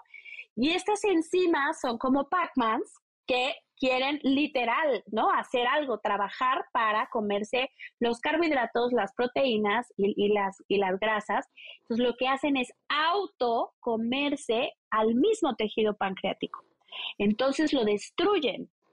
Entonces, una pancreatitis tiene que atenderse inmediatamente, ¿no? Normalmente los síntomas eh, por ejemplo, los pacientes difieren como que terminan de comer o están echándose sus traguitos y es un dolor como muy fuerte de, indigestión, particularmente eh, en, el, en el epigastrio izquierdo, es decir, para nosotros es de nuestro lado izquierdo, si nos ve de frente un doctor, pues es del lado derecho del doctor, pero para nosotros es de nuestro lado izquierdo y es un dolor que se irradia hacia la espalda. Eso es lo que lo caracteriza. No es lo mismo un dolor del mal del puerco o de ya me estreñí, a que se empieza como irradiar hacia la parte de la espalda como de la espalda baja. Entonces, si alguna vez, espero que no se siente eso, corremos a urgencias a que nos atiendan para que no se trate de una pancreatitis porque hay que drenar, hay que dar eh, medicamentos para que el páncreas se desinflame, dejar en ayuno al paciente un gran tiempo para que estas enzimas, estos Pacmans que están enloquecidos, eh, dejen de, reaccionar y dejen de autodigerir el tejido pancreático. Entonces es una enfermedad bastante importante de, una causa eh, pues letal si no se trata a tiempo y sucede en niños, en adolescentes y en adultos. Oye, vale, resulta muy complicado, este, ahora estoy entendiendo la real, la real importancia que tiene ese órgano. Es que, es que, es que es mucha.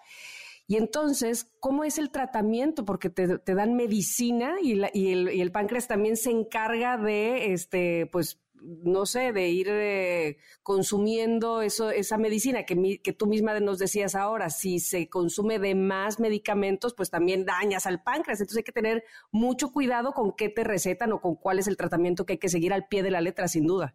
Sí, por supuesto. Hay tratamientos específicos para desinflamar el, el, de los principales que se usan ahora son los corticoesteroides. Y en cuanto al tratamiento nutricional, primero es dejar reposar por completo, o sea, dejamos en ayuno al paciente un buen rato, unos 24 horas nada más con hidratación intravenosa, precisamente para que el páncreas descanse y deje de producir esas enzimas. Y la alimentación después es obviamente baja en grasa, eh, controlada en proteínas, controlado en, sodio, eh, vigilando, por supuesto, el, contenido de carbohidratos también. Se va iniciando una alimentación que se llama en transición. Poco a poco se van soltando los nutrimentos hasta que el páncreas vuelva a su a su normalidad. Hay unos medicamentos excepcionales para eso y el tratamiento nutricional aquí es importantísimo porque sí tienes que salvar a ese órgano. Oye, dime una cosa, Vale, eh, ¿hay alguna relación entre la pancreatitis y la diabetes? Ya sea que una provoque a la otra. Súper importante. Es correcto, es correcto porque como les decía al principio, una de las funciones del páncreas es, es, producir insulina. Entonces, si el páncreas se atrofia y deja de funcionar, deja de producir insulina y se provocan unas hiperglicemias, o sea, se va el azúcar para arriba y como consecuencia se provoca una diabetes. Es decir, la diabetes no provoca pancreatitis, pero la pancreatitis sí provoca diabetes.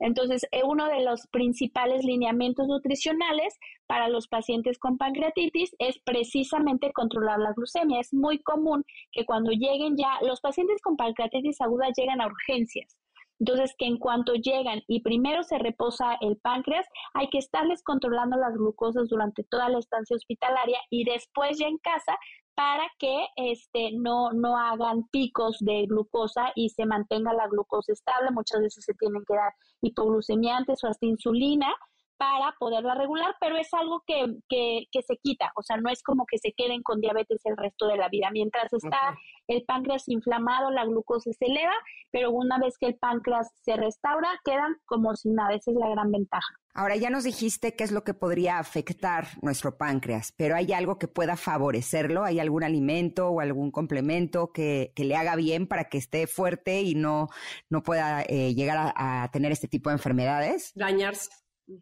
Sí, por supuesto.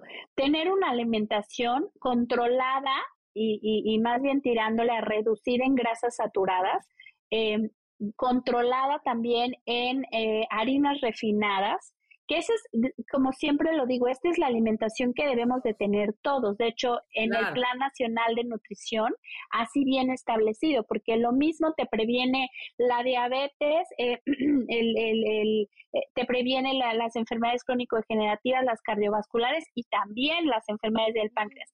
Pero eh, como decía, si los triglicéridos son una de las principales causas de la pancreatitis, el hecho de que tengan los triglicéridos altos, pues es un factor de riesgo. Entonces, bajarle a las harinas, a los eh, hiperprocesados lo más posible, al azúcar, sin satanizarlos, pero sí lo más posible bajarle a los excesos para evitar tener los triglicéridos arriba, tomar mucha agua también y a mí me fascina para toda esta parte digestiva y de las eh, vías biliares y el colédoco y el hígado, la cúrcuma.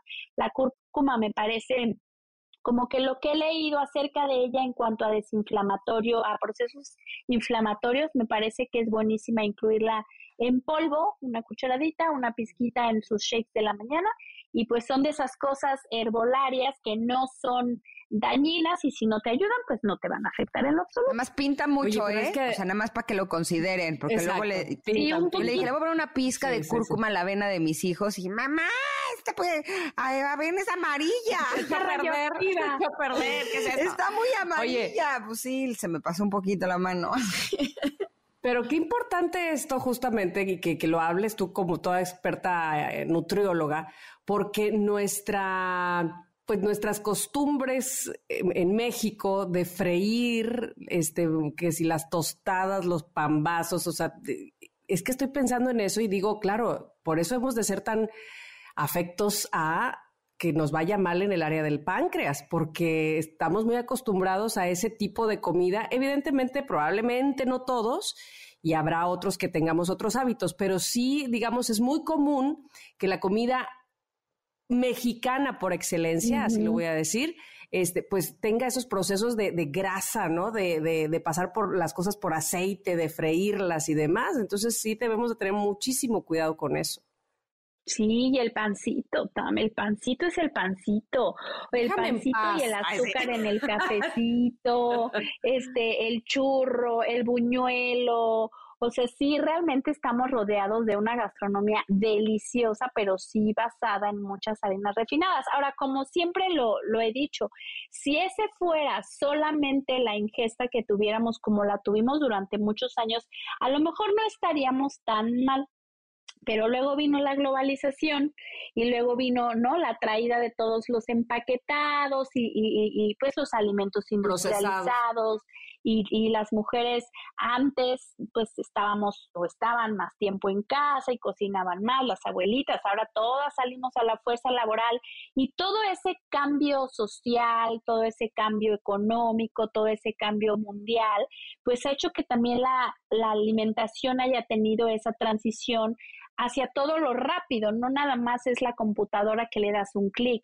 hacia todo en el microondas, ¿no? Las sopitas instantáneas, el que la verdad nos saca de apuros, o sea, tampoco es como que esté yo súper en contra porque trabajo y hay veces que dices, ni modo, ya, la sopa de bolsita, ya me voy, pero que si tratemos a medida de lo posible eh, de, de, irnos como regresando un poquito hacia lo natural y enseñarles a los hijos pues a tener paciencia de regresar, por ejemplo, las frutas de temporada, este, todas estas cosas que hemos oído a lo mejor muchísimo y que a veces nos cuesta trabajo, creo que sí son pasitos pequeños que nos van a llevar ahora sí que de reversa, mami, a este, a como lo hacíamos antes, porque sí nos estamos yendo hacia una alimentación que no está para nada saludable. Ahora sí está sucediendo, o sea, sí hay movimientos slow food, sí hay todo este movimiento orgánico de un extremo quizá para muchos exagerado, pero yo siempre digo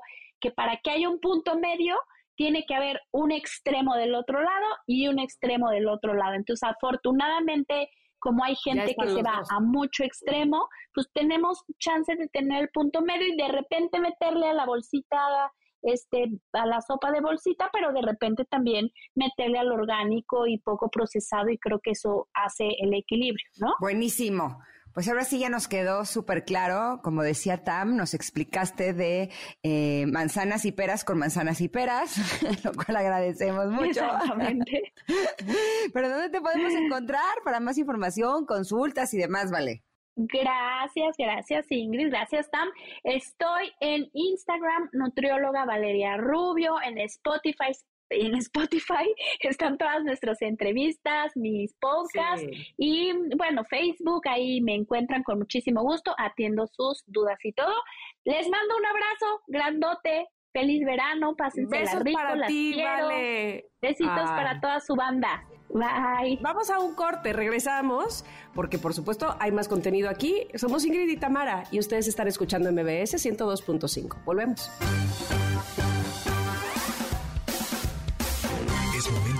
Pausa. Ingrid en MBS 102.5.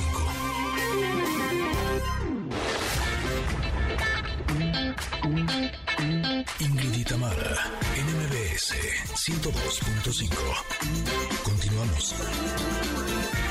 Estamos de vuelta. Oigan, no me van a dejar mentir. No sé si a ustedes eh, les ha pasado, a mí me ha pasado, que de repente tengo muchas ganas de comprarme algo, pero en ese momento, ah, que no me alcanza, o si es algo, eh, bueno, más costoso, estoy pensando en pedir un crédito.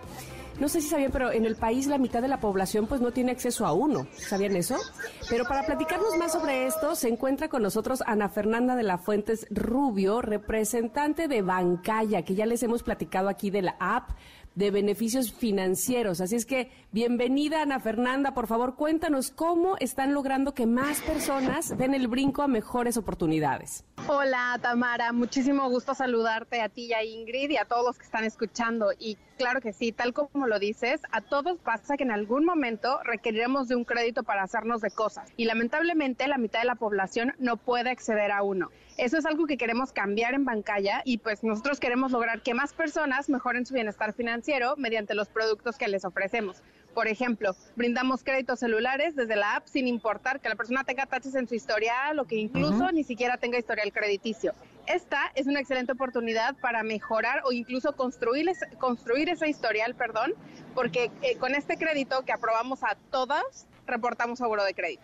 Eh, justo ahora que hablas de buro de crédito, eh, híjoles, es una pa- palabra que hasta nos da dolor de cabeza, ¿no? A muchos. Eh, por eso me parece muy buena onda que Bancaya no se fije en eso para poder aprobar el crédito celular, ¿o no, Anafer? Sí, muchas veces nuestra relación con buró se vuelve un poquito tóxica. Luego dicen, es que estoy en buró de crédito y por eso no me dan, no, no me dan uno. Pero en realidad no funciona así. La verdad es que todos estamos en el buró, pero lo importante es la calificación. Mm. Como en la escuela, con calificaciones aprobatorias, tienes chance de conseguir mejores oportunidades y en este caso, mejores créditos. Y bueno, siempre ca- pasa que por alguna situación fuera de nuestras manos dejamos de pagar y es ahí cuando se convierte en algo no tan positivo. Pues empezamos a tener taches en, en nuestro historial, ¿no? Ay, ya lo sé. Bueno, de hecho, por esta situación varias instituciones empiezan a rechazar créditos eh, a las personas que se los piden, ¿no es así? Sí, muchas veces dejan a un lado a la gente y pasa, ¿no? Que quieres mejorar tu crédito, pero si no te lo dan, ¿cómo lo haces? Y como sabemos que la gente realmente quiere mejorar su situación crediticia, en Bancaya sí o sí les aprobamos un crédito para que estrenen un celular. Nosotros confiamos en la gente, por lo que los enganches que ofrecemos son desde 560 pesos y pueden ir pagando cada semana. Ustedes deciden los montos que mejor se acomoden a su presupuesto. Recuerden que todo el proceso se hace desde la app, no hay que salir de casa. Oye, Ana Fer, y ya que les aprueban este crédito celular, ¿cómo va cambiando la vida de las personas? Me parece sumamente interesante. Claro, pues mira, principalmente a dar el brinco a mejores oportunidades. Pues al terminar de pagar su crédito tendrán chance de solicitar otro para un electrodoméstico también en Bancaya con mm. enganches todavía más bajos. Y hasta podrán pedir financiamientos en instituciones que antes los rechazaban, porque como mencionaste antes, reportamos a Buró. También es importante mencionar que Bancaya no solo te ayuda a dar el brinco con créditos, sino que en sí es una app de beneficios financieros. ¿Y qué mm. significa esto? Pues que tienes acceso a otras cosas que te pueden ayudar, como una tarjeta de débito sin comisiones que te llega a la puerta de tu casa totalmente gratis. Pago de servicios y bonificaciones al pagar en Chedraui tu súper. Ay, qué bien suena eso, eso me encanta, eh, eh, cómo están ayudando a dar el brinco precisamente a muchas personas. Pero recuérdanos, por favor, dónde podemos encontrar todos estos beneficios de Bancaya. Claro que sí, ahí te da, desde su Play Store si tienen Android o App Store si tienen iPhone, la encuentran como Bancaya. B de brinco, A, N de no comisiones, K, A, Y y A. Bancaya. Somos la tarjeta del conejito, ahí no hay falla. Y no olviden también seguirnos en nuestras redes sociales. Ahí encontrarán contenido de nuestros productos y otras formas divertidas para saber más de educación financiera. Nos encuentran como Bancaya MX en Facebook o en nuestra página oficial www.bancaya.com.mx. Buenísimo. Recuerden que Bancaya se escribe con B de banco, N de no comisiones, K de kilo e Y. Bancaya, para que puedas descargar la app ya y tener todos los beneficios. Te agradecemos muchísimo, Anafer, que hayas estado con nosotros este día. No, muchísimas gracias a ustedes por el espacio y pues invitamos a todos a que descarguen Bancaya. Gracias. Gracias, hasta la próxima. Ay, pues se acabó lo que se vendía, muchachos. Ya llegamos al fin del programa. Mañana tendremos más. ¿A poco no, Ingrid? Por supuesto que sí. Les deseamos que tengan un día maravilloso, que lo disfruten muchísimo. Se quedan como siempre con Pontón, que les tiene un gran programa de estilo de vida digital. Nos escuchamos mañana. Bye. bye. Ingrid y Tamara te esperan en la siguiente emisión, MBS 102.5.